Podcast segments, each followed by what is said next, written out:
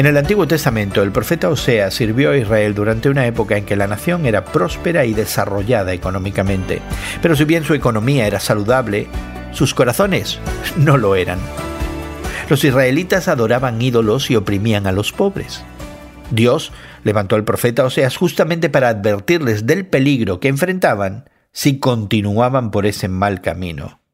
Hoy en la palabra Oseas capítulo 14 nos muestra la súplica final del profeta a la nación.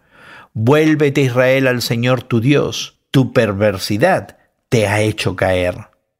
El pecado de Israel fue como una enfermedad que carcomía a la nación por dentro. Primero necesitaban ser honestos acerca de su condición. En lugar de confiar en Dios y adorarlo solo a Él, a menudo confiaron en alianzas con Asiria y adoraron ídolos paganos.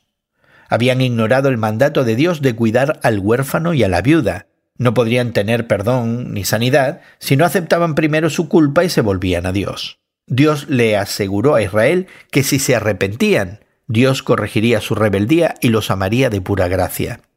Dios es el gran médico. Él no solo es capaz de curar la enfermedad física, sino que también podía curar la enfermedad espiritual que Israel había traído sobre sí misma.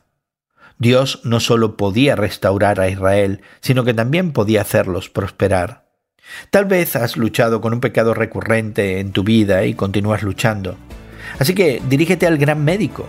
Recuerda, si confesamos nuestros pecados, Dios, que es fiel y justo, nos los perdonará y nos limpiará de toda maldad.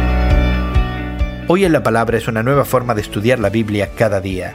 Encuentra Hoy en la Palabra en tu plataforma de podcast favorita. Más información en hoyenlapalabra.org.